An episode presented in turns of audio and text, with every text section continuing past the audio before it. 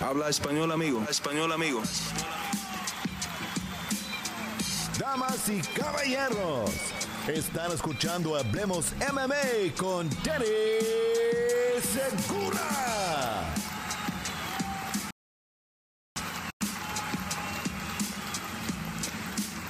¿Qué tal amigos y bienvenidos al episodio número 76 de Hablemos Live? Qué pena por la demora por este comienzo un poco raro, pero eh, he tenido una mañana un poco trajinada y bueno, sigo enfermo de mi viaje a Las Vegas para noche UFC. Pero bueno, enfermo no, el mundo de las artes marciales mixtas siempre está ahí presente y bueno, bastante de qué hablar, eh, mucho, mucho de qué hablar, mucho de qué analizar en este episodio, ya que Noche UFC nos dejó eh, con muchas historias, muchos temas, muchos resultados. Y, bueno, encima de eso, pues eh, han habido un par de noticias también grandes en, la comunidad y también pues este fin de semana hay una cartelera, por más de que no sea así la mejor cita, eh, de todas maneras hay peleas y una que otra sí tiene consecuencia en este deporte. Entonces eh, estaremos hablando de todo eso. Y, bueno, bienvenidos, bienvenidos al episodio número 76 de Hablemos Live. Entonces, específicamente, pues de qué estaremos hablando, más o menos les doy una previa aquí, lo que está planillado en la agenda para este episodio. Eh, mucho va a ser centrado no solo en Noche UFC, pero también en Alexa Grasso contra Valentina Shevchenko, esta rivalidad. No solo vamos a estar hablando del futuro de estas dos peleadoras, porque ya Dana White ayer dijo que van a hacer la trilogía, pero la misma vez ese mismo día, en la mañana, habíamos escuchado de parte de Valentina que se fracturó la mano derecha y va a requerir cirugía. ¿Cuánto tiempo va a quedar por fuera? No sabemos. ¿Será que eso va a poner ahí un problema para la trilogía? ¿Quién sabe? Entonces, eh, estaremos hablando de todo eso. Igualmente, más allá de estas dos peleadoras, varios de ustedes me preguntaron acerca del sistema que usamos actualmente en el mundo de las artes marciales mixtas, mixtas para juzgar las peleas. Eh, hablaremos de eso igualmente específicamente acerca de los rounds 10-8. ¿Qué exactamente eh, califica para un round 18 y, y qué significa ganar 18 en, en las carteleras de los jueces? Eh, también estaremos hablando de Raúl Rosas y su potencial de estrella, que eso a mí me parece una pregunta fascinante. creo que Raúl Rosas ya es estrella, pero bueno, más adelante les hablaré acerca de, de lo que yo veo de Raúl Rosas y, de la importancia que puede tener él eh, para UFC como estrella, ¿no? Bueno, también, eh, como había mencionado, este fin de semana tenemos a Gamrot contra Fisiv, hablaremos un poquito de, eso, ya que pues eh, es el evento estelar del Fight Night de este fin de semana. ¿Qué más tenemos por ahí? Mm, Y, bueno, eso es más o menos lo principal, pero eh, estoy seguro que otras cositas vendrán, especialmente en lo que es el live chat de YouTube, ¿vale? Entonces, bueno, gente, como siempre, antes de empezar, si son tan amables, regálenle un like a este video, es totalmente gratis, un buen review, un podcast, si están escuchando esto mismo en audio. Y bueno, si son nuevos, bienvenidos, suscríbanse, es totalmente gratis, vuelvo y, y, lo, y lo repito, ¿vale? Entonces, ahora sí, sin más espera, hablemos MMA.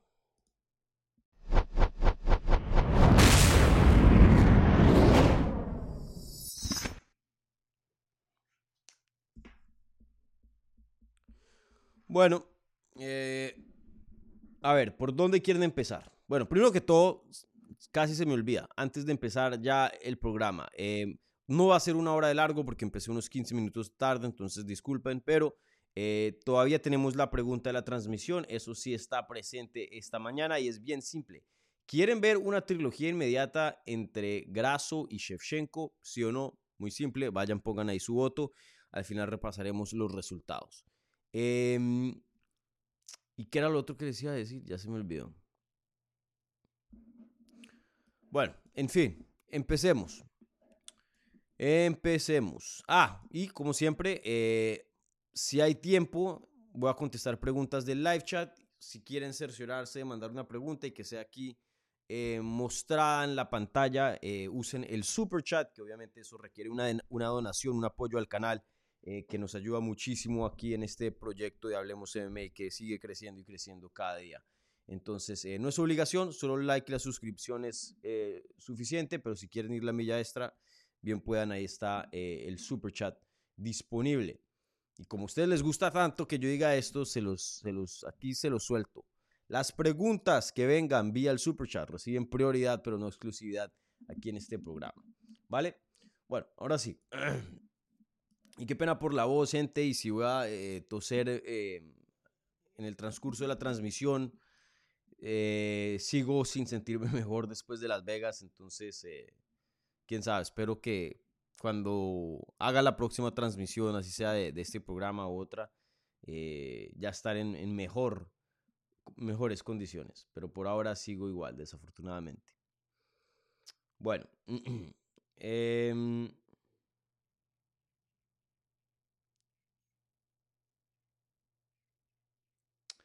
empecemos con, con Vladimir y, no es aquí por eh, criticarte, Vladimir. Em, espero que cuando ustedes pongan aquí preguntas y yo tenga alguna crítica, que no la tomen personal. Eh, así como ustedes me pueden criticar a mí, podemos tener un, discurso eh, acerca de, cualquier topic si es que diferimos en eh, ciertas opiniones. Y, entiendo el punto tuyo, Vladimir, porque viene de un punto de, de fanático, ¿no? y bueno, Vladimir dice lo siguiente. Hola Dani, saludos desde la Ciudad de México. ¿Qué opinas de los comentarios y las excusas de Valentina? ¿Y qué opinas de las decisiones controvertidas de eh, controversiales, me imagino que debiste haber escrito, en Noche UFC, que muestran que no había favoritismo a los mexicanos, la pelea nula de Chaires y la decisión de Fer Padilla. En la transmisión español se decía que él había ganado y la decisión fue para su contrincante. Bueno, no, no, esa pelea la vi en vivo, no la vi en, eh, a través de la transmisión. Solo las peleas que vi a través de la transmisión fue la de Raúl Rosas, porque esa no, sí, la vi en vivo también, pero no, o sea, pasó muy rápido y quería ver ciertas cositas. Y obviamente la del evento estelar, porque quería ver cómo se, se veía a través de las cámaras. Chance de pronto cambiar mi opinión acerca del puntaje, que no lo hicieron, pero eh, pudo haber, a veces pasa, ¿no? Que uno entre en vivo y, y en cámara cambia bastante la percepción del combate. Em, pero bueno. Em, aquí es donde digo que no estoy de acuerdo. Cuando dices qué opinas de los comentarios y las excusas de Valentina.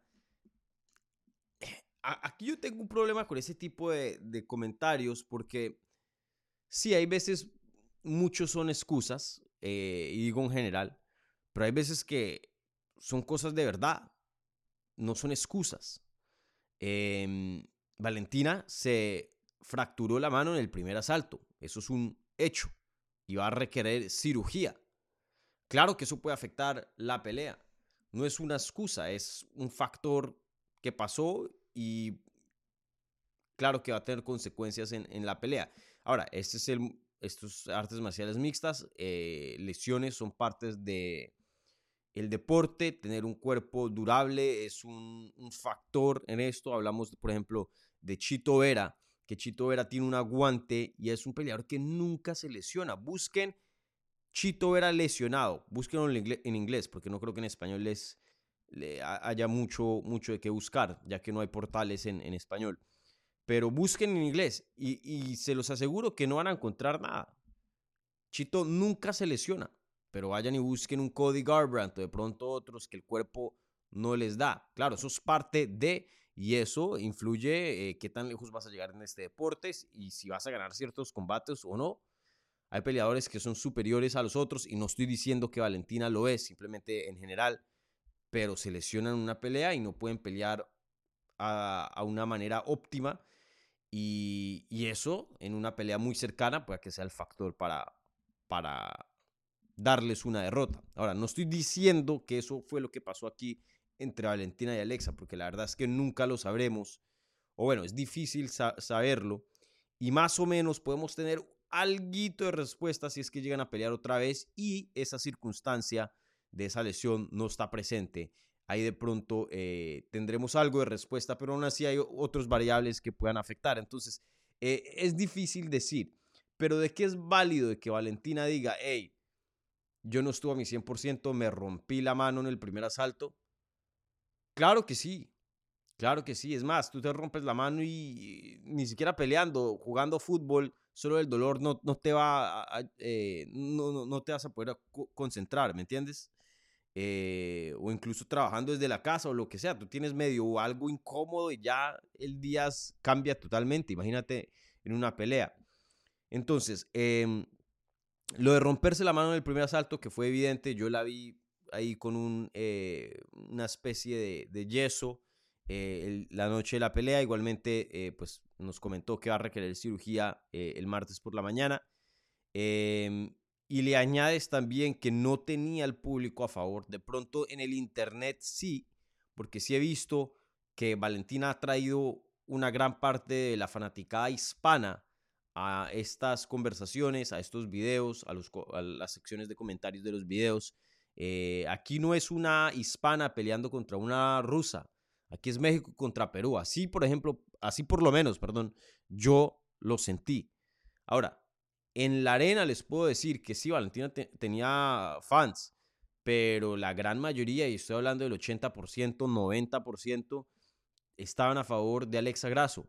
Entonces, claro, Alexa hacía algo y celebraban. Se escuchaba. Cuando Valentina hacía algo, no. Y eso es un factor para los jueces, aunque intenten dejar eso a un lado y solo juzgar lo que está al frente, tú no puedes ignorar el ruido que está pasando alrededor tuyo. Esas arenas, por ejemplo, yo siempre tengo audífonos. Si me ven en, en, un broadcast de, de, UFC, siempre me van a ver con audífonos. ¿Por qué? Porque yo ya he tenido problemas eh, auditivos de ir a tantas arenas, igualmente a conciertos. Eh, sí he sentido que se me ha bajado la, la audición.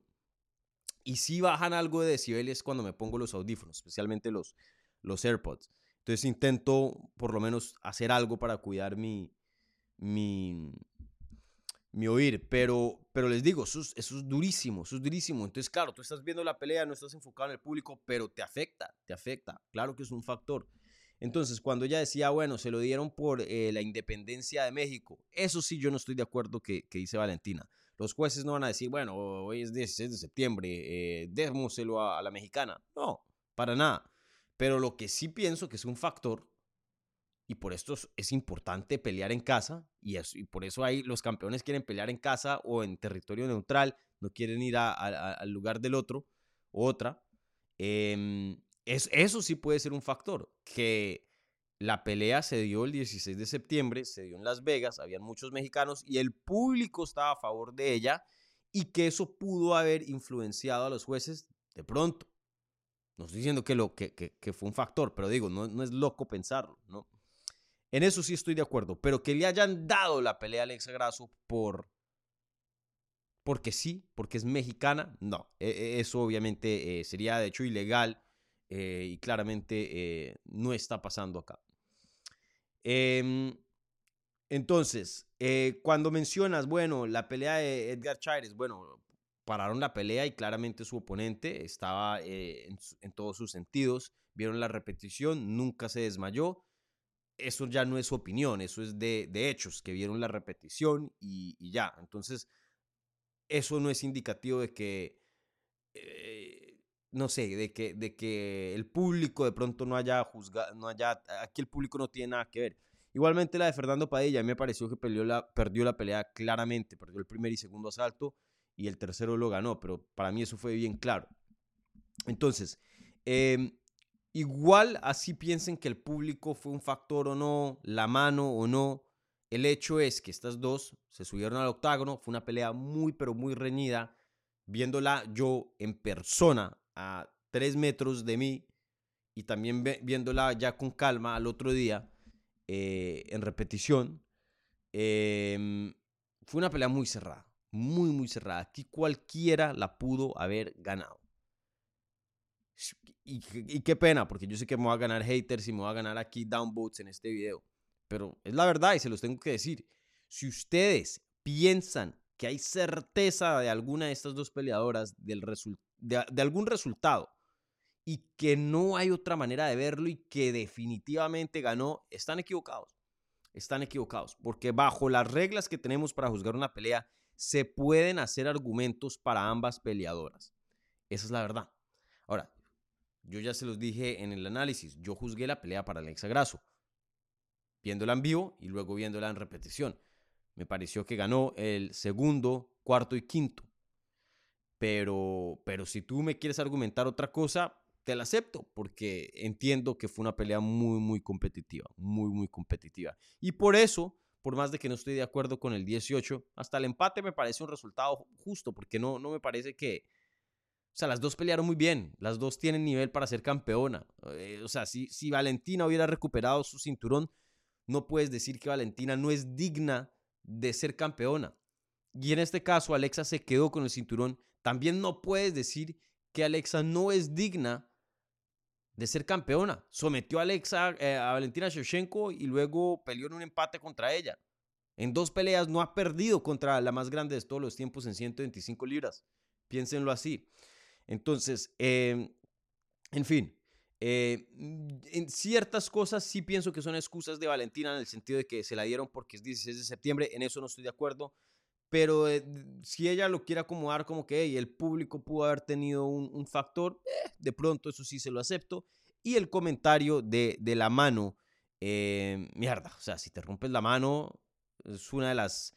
En, el, en, este deporte tienes 8 puntos de contacto, dos, dos puños, dos codos, dos rodillas, dos pies. Ocho puntos de contacto, legales, ¿no? Em, y estos dos son los principales. Si te quitan uno y estás peleando es con siete, claro que te va a afectar. Ahora, en tiempo real, siendo honesto, yo no vi que le afectara en el sentido de que no, a veces, por ejemplo, a Rose Namajunas, ella no tiraba el golpe. Cuando se rompió la mano en, eh, fue la derecha o la izquierda, ya no me acuerdo, fue la derecha, eh, que se rompió el meñique yo vi que seguía peleando normal, pero que de pronto le hubiera dejado pensar, hey, no la puedo usar tanto, o algo de, duda o preocupación que le hubiera causado, es posible. Es posible. Eh, eso, eso no lo, lo, sabremos. Por eso me gustaría ver una trilogía.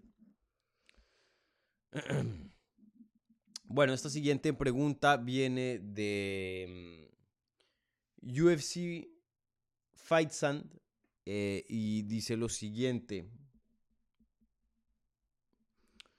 ¿Qué opinas de todos los peleadores, analistas, Dana White, ex peleadores, eh, que digan que ese 18 fue un robo escandaloso? Yo opino como ellos. Sí, eh, en este topic no quiero tardarme mucho tiempo porque la verdad no hay mucho que explicar, no hay mucha opinión, esto es un hecho. Ese 18 no debió haber sido un 18. Eh, Alexa Grasso claramente gana el quinto asalto, pero no un 18. Un 18 es casi llegar a finalizar a alguien un 18 es dominar de campana a campana. Em, los primeros tres minutos de ese asalto fueron muy competitivos. De hecho, uno podría decir que Valentina los estaba ganando. Ya los segundos dos fueron muy, muy dominantes de parte de Alexa Grasso. Le toma la espalda, que es una de las posiciones más dominantes que puedes encontrarte en este deporte. Y, bueno, consiguió harto eh, ground and pound, intentó someter. Un round clarito, clarito para Alexa Grasso. Pero eh, si no debió hacer un, 18 y ese 18 fue el que causa el empate. Entonces, eh, de eso no hay, no hay ningún argumento. No, no se puede argumentar un 18 para, para ese quinto asalto. Y de hecho, em, Ariel Herwani reportó, no me acuerdo si fue el lunes o ayer martes, eh, que después de esto lo que pasó, la Comisión Atlética de Nevada va va a tener una reunión, un seminario con todos los jueces acerca de qué significa o qué constituye un round 10-8. O sea, lo que pasó con Mike Bell el sábado, dijeron, esto, eh, aquí hay peligro. Y encima de eso también es algo de, relaciones públicas, ¿no? Es algo, un pantallazo. Por lo menos eh, muestran que están haciendo algo, que están intentando rectificar eh, el asunto. Y, bueno, eh, van a repasar nuevamente las, las reglas de qué constituye un 18, hacerle un recorderis a los jueces para cerciorarse de que esto no vuelva a pasar. Porque la verdad fue una de las peores, no fue una de las peores carteleras de puntaje, porque si, si, si yo te muestro la pelea y no te muestro cómo se juzgó la pelea round por round, ¿no? Pero simplemente te digo, hey, esta pelea que acabaste de ver entre Alexa y, Valentina terminó em, en un empate. Eh, no es loco pensar, o sea, se, vio muy igual. o sea, un empate como que sí, sí se ve justo para, para el tipo de pelea que nos dieron, ¿no? Pero, pero sí, ya, ya haciendo el breakdown round por round, sí, ese quinto salto nunca, nunca en la vida debió ser un 10 8. La verdad que eh, de los peores rounds que he visto ser juzgados, pienso yo. Bueno, eh, ¿qué más tenemos por acá? Esta segunda tercera pregunta viene de Diego Nieto y dice, eh, Dani, saludos desde Alicante y como siempre, un fuerte abrazo, Dani. ¿No crees que las reglas de UFC se tendrían que especificar mejor? para no dejar tanto a la interpretación. E, eso sí es un topic muy, muy interesante y yo creo que hasta le podría hacer un video separado y un video ya más detallado también. Pero he visto mucha queja alrededor del sistema actual que usamos para juzgar las peleas en las artes marciales mixtas, que es el sistema 10-9. El ganador se lleva 10 puntos, el perdedor de un round 9 puntos. Ahora, si es muy disparejo el round, podemos llegar a juzgar un round un 18, incluso un 17 que pasa. Y bueno, en eh, términos em, técnicos, hasta creo que se puede juzgar menos, 16 y etcétera, pero eso raramente se, ve. Ahora, em, he visto muchos a través de los años quejarse y quejarse y quejarse y quejarse del sistema, que este sistema es un sistema del boxeo, que en el boxeo, aunque vemos decisiones a veces no muy buenas, funciona bien. Y, la gente dice, bueno, pero esto no es boxeo, entonces necesitamos nuestro propio sistema. Y, todavía no he visto em, en lo personal un sistema que sea mejor que el que tenemos. Ahora, esto no, es, esto no es decir que el sistema tiene sus fallas. Pero entonces, ¿cuál es la alternativa? Porque viendo yo las peleas, por ejemplo, de One Championship, que las juzgan enteras, no me gusta, no me gusta este sistema. En, lo personal, no me gusta.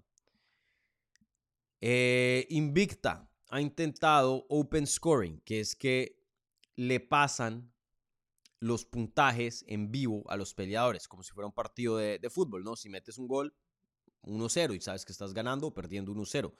Eh, no, no esperas hasta el final a que hagan los puntos, ¿no? Eh, no estoy de acuerdo con ese, ese, ese, ese formato. Em, hay gente que ha sugerido usando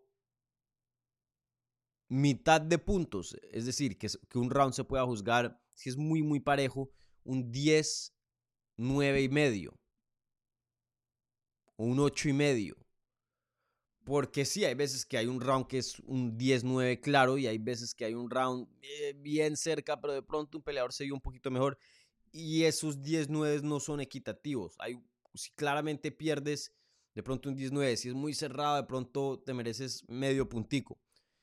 Eh, creo que eso sería un poco más exacto, pero el problema ahí es que se prestaría para muchos empates, muchos, muchos empates. Eh, entonces, de lo que yo he visto que la gente ha sugerido, no he visto algo convincente, un mejor método que el que tenemos actualmente. Y si nos ponemos a pensar, este tipo de cosas que pasan es la excepción a la regla, porque por lo general, por lo general, el que gana una decisión es el que verdaderamente gana. O sea, rara vez nos dejamos con un sabor Em, amargo en la boca pensando que el ganador debió ser otro.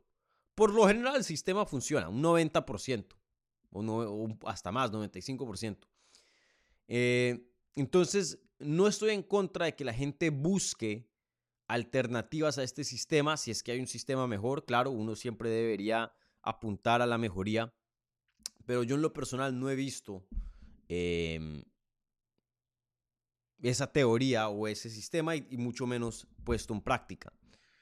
Em, entonces, es como, es como mejor no, no, no, no molestar el sistema actual porque entre más jodemos con el sistema pueda que lo empeoremos. No sé. Esto es una, una, un topic muy complicado y de hecho, de pronto a futuro, si es que me da tiempo, porque todo es base de tiempo, me gustaría hacer un video em, haciendo un breakdown de, y, dándole los, los, positivos y los negativos de todos estos sistemas que existen o han existido eh, para juzgar peleas. Eh, y de pronto hasta rankearlos, no sé. Sería un, un buen video, pero pero si el 10-9 no, no pienso que es tan malo como la gente lo hace pasar. Ahora, que de pronto no hay jueces aptos, eso es otro topic. Pero por lo general, este sistema funciona bien.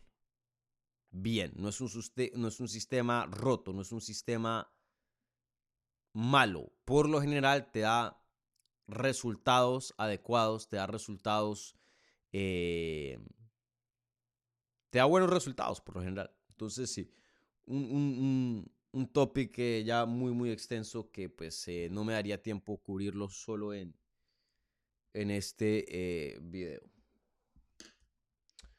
Bueno, ¿qué más tenemos por acá? Eh, esa siguiente pregunta viene de Jonathan, Jonathan Gaitán y dice, hola Dani, Raúl Rosas puede ser una superestrella, nivel de Easy, por ejemplo?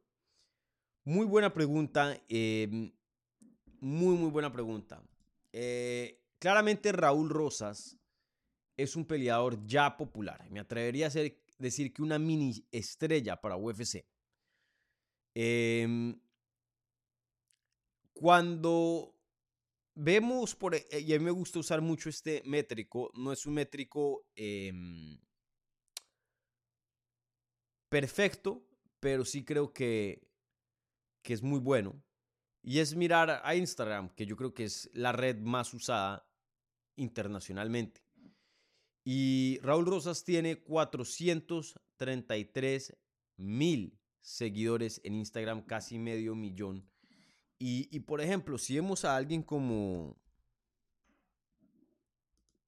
como Pantoya, que es el campeón actual de las 125 libras y un peleadorzazo, mucho mejor peleador que Raúl Rosas, por mucho. Ni siquiera llega a 200 mil.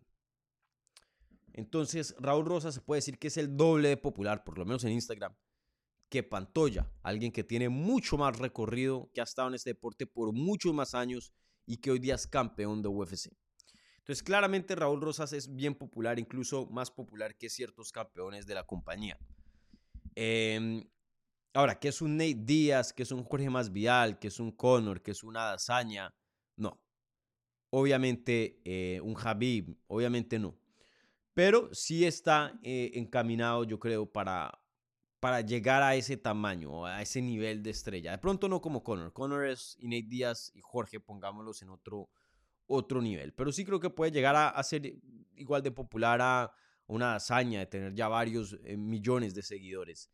Apenas tiene 18 años. Y si UFC lo sigue encaminando como lo están encaminando y cuidando y dándole las peleas adecuadas, no, no, no quemándolo, yo creo que puede llegar a ser una estrella bien, bien grande. De hecho, miren, apenas 18 años, apenas su tercera pelea dentro de UFC y fue la última pelea antes del evento coestelar y estelar, ya en cartelera estelar. Eh, y era una de las atracciones más grandes de esta cartelera. Hay peleadoras, peleadores y peleadoras que duran años para llegar a ese punto. Y hay peleadoras y peleadoras que nunca lo llegan. Y él lo ha hecho en tan solo tres peleas dentro de la compañía. Eh, habla bien, eh, a la gente le, le, le, gusta, le interesa las cosas que dice, cómo se expresa, cómo pelea, porque ¿para qué? Para que no tenga las habilidades más élites del mundo y, no lo debería tener, apenas tiene 18 años, no es una crítica para, para Raúl, pero sí es una realidad. Em, pero pelea muy, muy emocionante. Muy, muy emocionante. Y, bueno, encima de eso, al tener 18 años, eh, creo que eso bueno, primero que todo eso es, es loquísimo, un peleador de 18 años dentro de UFC, ¿no? Entonces creo que eso, uno, ya es bien llamativo. Y dos, algo que sí he visto del público es que Raúl Rosas tiene poco hater. Seguro que los hay, pero hay mucha gente que como lo ve como un, no sé, si es como un niño, pero le tienen cierto cariño, como que quieren que triunfe, quiere que le vaya bien, quiere que tenga éxito. Eh, e, eso he notado de, la fanaticada de, Raúl Rosas. Están muy empeñados a que tenga éxito, porque la verdad es que un, un joven de 18 años no debería tener éxito dentro de UFC. Esa es la verdad. Eh, está peleando con gente ya de 20 y pico, ella tiene mucha más trayectoria. Eh, alguien de 18 años está en desventaja en UFC, por eso no se ve a menudo peleadores tan jóvenes dentro de la compañía más élite de, las artes marciales mixtas. Entonces, eh, yo sí creo que Raúl Rosas puede ser una estrella. Ahora, campeón eh, ahí sí creo que no tenemos la información necesaria para poder dar una predicción educada. Creo que estamos muy, muy tempranos en la carrera de Raúl para decir, este está destinado para ser campeón, pero que en algún punto puede eh, sobrevivir dentro de UFC sin, sin tener el cuidado de los matchmakers. De eso sí lo tengo seguro. Alguien de, de 18 no debería estar tan avanzado como lo está Raúl.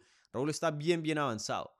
Eh, vayan a un gimnasio local y, pregunten ¿quién, quiénes son los que tienen 18 y no se van a ver como Raúl Rosas, no solo físicamente, pero técnicamente hablando y, mentalmente también. Alguien de 18, yo creo que muchos se, se, abruman a, a, solo la idea de ya estar compitiendo en el octágono y tener millones de gente eh, viéndolos. Eh, entonces Raúl Rosas yo creo que sí tiene un buen poder para ser estrella que de pronto sea un tipo Kevin Holland que entre los rankings sea top o, otros nombres que sean em, emocionantes y que tengan un, seguimiento grande pero nunca campeones. Creo que eso es probable, ¿no? Eh, no quiero decir que también que no va a ser campeón, eh, pero él, él, puede tener esa función también, ser un peleador popular, ganar mucho dinero y, nunca ser campeón. Hay muchos peleadores que, miren a Chael ¿no? Aunque bueno, él peleó por el título varias veces, pero Em, hay peleadores que tienen mucho, mucho éxito sin, sin ser campeones. Yo creo que eso es por donde se están caminando Raúl Rosas. Ya más adelante, si veo ciertas cosas que me indiquen a que pueda ser campeón, pues ya, ya las diré, pero creo que estamos muy tempranos eh, en el desarrollo de Raúl Rosas para poder decir ese tipo de, de cosas. Pero sí, Raúl se está viendo muy bien y, y pase lo que pase, campeón o no, creo que va a tener una carrera muy, pero muy exitosa dentro del mundo de las artes marciales mixtas. Bueno, eh, ¿qué más tenemos por acá? Mm.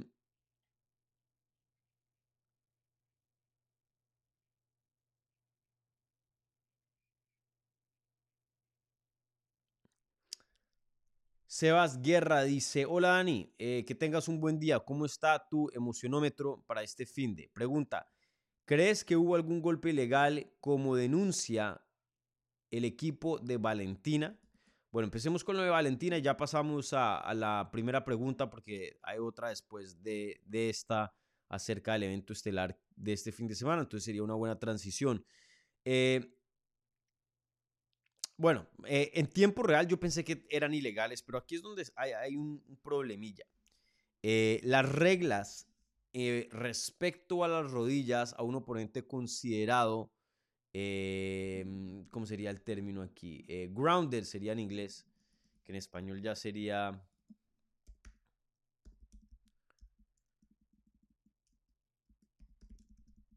Em, bueno, considerado en el suelo, em, Usualmente, bueno, en algunos estados se necesitan las dos manos, cuatro puntos de contacto en, la lona, las dos manos y los dos pies, en otros solo una. Y en este caso, en Las Vegas, eh, solo se necesita uno, pero toda la mano tiene que estar tocando eh, el, suelo, toda la mano tiene que estar tocando el octágono. No puedes tener los dedos, no puedes, no puedes hacer esto, tienes que estar así.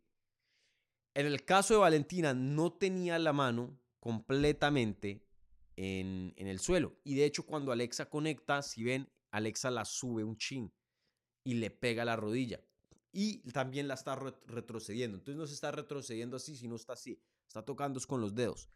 Eh, de pronto una que otra tendría que ver la, repetición y déjenme si la encuentro aquí en Twitter para ver en tiempo real y, hablar de esto.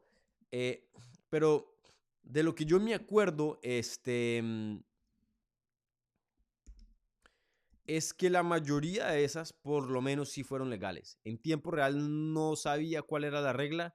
Ya después de verlo, eh, sí, Alexa, eh, la mayoría de, sus golpes, miren, aquí estoy viendo una repetición. Veámoslo aquí con ustedes. Vamos a hacer en pantalla grande.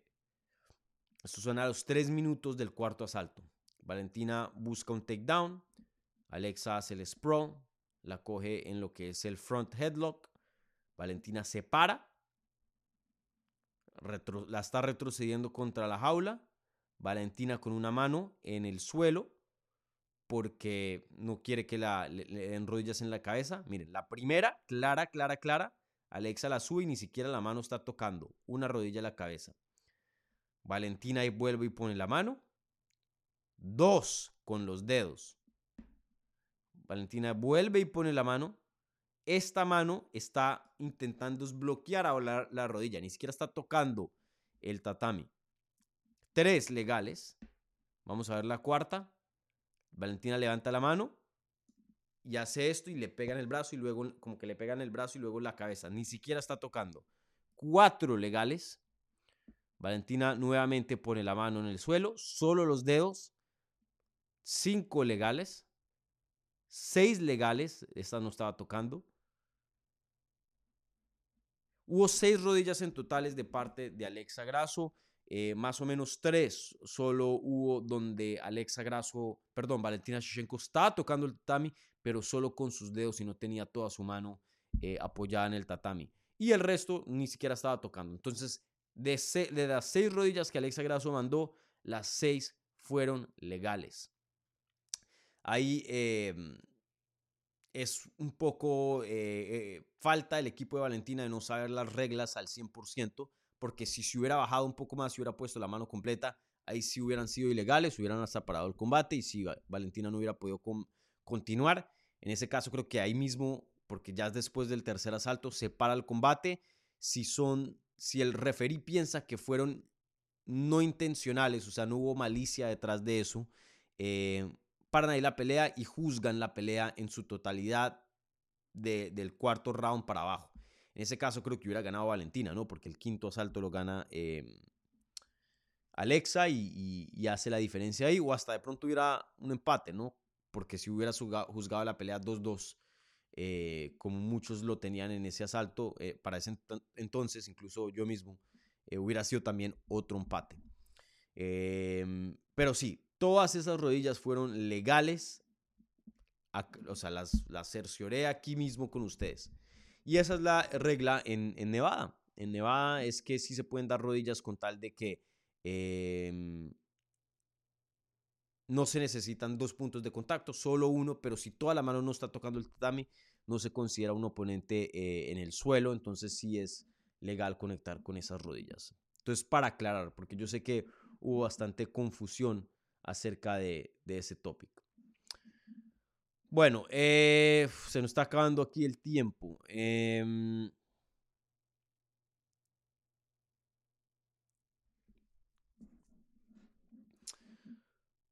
mm, a ver, tenemos...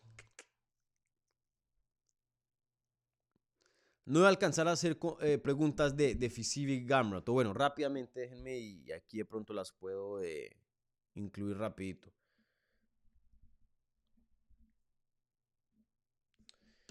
Eh, listo. Este. Bueno, me preguntaban aquí, Sebas, acerca de mi emocionómetro acerca del fin de semana. Eh, no está muy bueno. La verdad que esta cartelera está bien, bien floja y, eso es de esperarse. Esto ya es como que tradición en, en UFC, ¿no? De, vamos a tener eventos muy, muy buenos y luego otros eventos ya más o menos. Y, y esto es debido a la cantidad que están haciendo hoy día. Eh, no se puede tener el número de carteleras que estos están teniendo sin, sin bajarle algo al, calibre. Pero aún así hay, hay, una que otra buena pelea. Eh, Tim Means contra André Fialo creo que es muy buena. Eh, Tim Means siempre me ha gustado. Em, hay una mexicana en la cartelera, Montserrat Rendón. Eh, Bryce Mitchell contra Danig es una buena pelea. Fisif contra Gamrot es una muy, muy buena pelea. Marina Rodríguez contra Watterson también es una buena pelea. Eh, Charles Jourdain siempre es emocionante.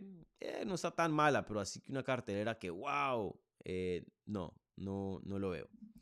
Y luego aquí había otra pregunta en, el, en la pestaña de la comunidad, las preguntas que hago previo a, a esta transmisión, que era de Alan Valencia. Dice, saludos Dani. ¿Consideras que el ganador entre Fisif y Gamrot será candidato para retar al campeón? No. Eh, el siguiente retador claramente es Justin Gagey y deportivamente se lo merece y también eh, recuerden, Gagey le ganó a Fisif no hace mucho y encima de eso tiene el cinturón de BMF. El ganador de aquí se posiciona muy muy bien, de pronto a, a futuro entrar a una pelea de eliminatoria por el título, creo que eso sí es posible o de pronto pueda que necesite dos más, pero que de aquí el ganador salga a ser el siguiente retador, no creo. Creo que por, eh, por encima de, del ganador de esta pelea está Justin Gage y hasta incluso, si el tiempo se da, em, Alexander Volkanovski. Em, pero sí, pueda que pase una lesión o algo así y de pronto no haya contrincante y necesiten a alguien. Creo que esta, el ganador de acá es una persona a quien pueden acudir pero fuera de algo imprevisto, de una lesión, no creo que les llegue una, una pelea de campeonato al ganador de, esta pelea. Por lo menos no, no por ahora. Bueno, eh, contestemos esta rapidito que viene del super chat. Muchas gracias aquí a Rosario eh, por eh, su pregunta y dice lo siguiente. ¿Cómo ven los americanos el empate? ¿Apoyan más a Valentina? Eh, sí he visto en el lado americano mucho más apoyo por Valentina que en el lado latino. En el lado latino he visto más apoyo a Alexa que a Valentina. En el lado americano yo creo que es más como un empate, pienso yo. Si algo de pronto, y hablando de la fanaticada, un chin a Valentina y obviamente Valentina pues tiene mucho, mucho eh, se ha ganado mucho cariño por la fanática, ha sido campeona por muchos años, entonces en ese lado tiene como más, eh, ha construido más con la fanática y bueno, simplemente porque ha estado más tiempo en este deporte, en la élite por lo menos que, que Alexa. Eh, pero de todas maneras es muy parejo, es muy parejo.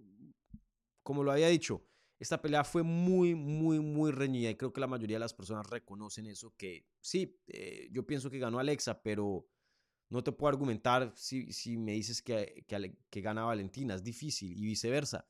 Creo que todos estamos conscientes de que estas dos están a un nivel élite, que las dos son dignas para ser campeonas y, que estamos viendo lo mejor de lo mejor de la división de las mujeres en 125 libras. Em, quiero tomar esta oportunidad para, para mencionar algo porque la verdad eh, me parece fascinante, increíble la evolución de Alexa Grasso, no solo técnicamente, pero en los ojos también de la fanaticada. Recuerden, en marzo, en menos de un año, hace unos meses, Alexa Grasso, en los ojos de los fans, no tenía chance para ganarle a Valentina Shevchenko. Y de hecho, cuando le ganó fue una de las sorpresas más grandes en recientes años y por lo menos sigue siendo una, si no la más grande, del 2023. Nos adelantamos solo unos meses y en dos peleas, no solo Alexa Grasso no ha perdido contra la que estaba supuesta aplastarla, pero la finalizó y la otra un empate. Y hoy día entrando a una trilogía, no he visto eh, las apuestas, pero les apostaría yo que Alexa Grasso abriría como favorita. Increíble cómo cambian eh, el mundo de las artes marciales mixtas, cómo puede cambiar la fortuna de una peleadora o peleador. Eh, por eso esto es uno de los deportes más emocionantes. Pensamos que la tenemos todo, que nos la conocemos toda, pero el deporte cambia así. Y creo que lo que ha pasado con Alexa Grasso en, en los últimos meses, y mucho de eso no solo ha sido por, porque ya era una buena peleadora, pero ella también ha evolucionado y, y, y ha mostrado a, a, a, la fanaticada que sí, que es súper élite pero es increíble, ¿no? Ver la evolución de, de Alexa. Y hoy día un nombre muy popular dentro de la compañía también. Pero bueno, eh, gracias por tu eh, apoyo aquí, Rosario. Y, si yo diría que en el lado de inglés las cosas son un poco más parejas, en el lado de español yo creo que están más a favor de, Alexa y obviamente siendo mexicana, eh, nacida en México, pues eso ayuda bastante, ¿no? en la fanaticada. Pero en cuanto a los analistas y eso, creo que todos estamos en el mismo sentir. Muy, muy reñida, cualquiera pudo haber ganado. Bueno, gente, con eso voy a terminar transmisión. Qué pena que, no llegué a, contestar más preguntas, em, pero simplemente se, acabó el tiempo y, bueno, aquí ya tengo que trabajar. Pero rápidamente terminemos la encuesta de la transmisión. Miren que no se me olvidó, he estado muy, muy juicioso y muy bien con este asunto en, las últimas transmisiones. Y bueno, la pregunta era la siguiente. ¿Quieren ver una trilogía inmediata entre, entre Grasso y Shevchenko, sí o no? Hubo 120 votos, 61% de ustedes dijeron que sí, el 38% dijeron que no. Eh, increíble, sí. Eh, yo diría que sí, y, por las razones que les dije en, en el análisis de Noche UFC. Sigue inconcluso, me parece, obviamente fue un empate, eh, en, este caso, un empate, pero que le favorece a Alexa porque se queda con el cinturón. Eh, fue una pelea muy, pero muy emocionante. De las mejores peleas que yo he visto a nivel de campeonato de mujeres. Sigue siendo la pelea más grande de que se puede hacer en la división. Y sí, tienes a Fiorot y a Blanchfield como contendientes. Eh, Fiorot creo que ya está más lista, pero por ejemplo, por lo menos con Blanchfield creo que está un poquito joven y me gustaría verla eh, seguir eh, cogiendo más experiencia antes de, que pelee por el cinturón. Em, y bueno, ahí puedes hacer esa pelea y tener una contrincante contendiente número uno siguiente para la ganadora de Alexa y, y, Valentina. Aquí el único problema es que si llega a ganar Valentina, ya todas eh, sería un empate, como le pasó a, Brandon Moreno y a, y a Davison. Y no sé si UFC quiera eso, porque ya entonces eres casi que obligado a hacer una cuarta pelea y ahí sí podría traer problemas para la división. Entonces te, posicionas en una posición complicada, pero a la misma vez em, sigue siendo una de las peleas más grandes que puedes hacer. Valentina no es que tenga mucho tiempo más en la élite, entonces si quieres maximizar su poder de estrella y, sus habilidades, tienes que hacer las peleas más grandes ahora mismo y obviamente esa sería la de Alexa. Em, yo me iría con la trilogía, yo me iría con la trilogía y la trilogía tiene sentido ahora. Si las pones contra otras, puede que Alexa pierda o Valentina pierda y luego no tenga sentido. Entonces, en este caso, creo que la trilogía tiene sentido. Yo me iría con la trilogía, pero entiendo la gente que quiere ver una Blanchfield o una Manon Fiorot ahí peleando contra Alexa. También no me molestaría. O sea, si no la llegan a hacer, no, no, no lloraría, no, no me afectarían mucho. Cualquier opción es buena, pero mi opción A es la trilogía inmediata contra Valentina Shevchenko. Eh, y bueno, el mismo Dana White ayer, si no un Contender Series, lo dijo. Tenemos que hacer esa pelea. Eh, yo creo que UFC va a hacer todo lo posible para hacerla, pero mucho va a depender de la salud de Valentina Shevchenko, porque si va a estar fuera seis meses, que no creo, pero uno nunca sabe, las cirugías de las manos son muy, muy complicadas. Yo me acuerdo que hablando con Juan Espino, eh, que estuvo mucho, mucho tiempo por fuera, fue por eso. Le hacían una cirugía, no sanaba correctamente, le tenían que hacer otra y a veces eso se puede prolongar mucho, mucho tiempo. Entonces, em, veremos qué pasa con, con mucho a depender de, de, cuándo puede regresar Valentina. Pero, pero si en un mundo ideal, con las dos saludables, yo creo que la trilogía inmediata tiene, tiene sentido y, francamente me emociona más que una pelea contra Blanchfield, que una pelea contra Manon Fiorot. Entonces, em, bueno, ahí les doy mi, mi pensar sobre esa pregunta, pero una pregunta muy buena. Creo que se puede hacer un argumento para, para, para ver otra contrincante ahí fuera de, de Valentina Shevchenko.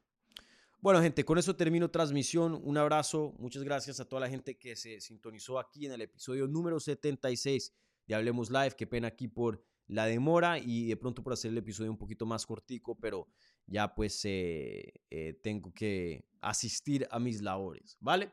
Entonces, eh, un abrazo gigante, como siempre, denle un like al video, un buen review en podcast si están escuchando en audio, suscríbanse a este canal si son nuevos, igualmente compartan, compartan el canal a unos amigos que la voz de ustedes, la recomendación de ustedes es súper importante acá, eso es lo que ayuda a este canal a crecer, ¿vale? Entonces, un abrazo gigante y nos vemos pronto, no sé cuándo, pero pronto. Chao.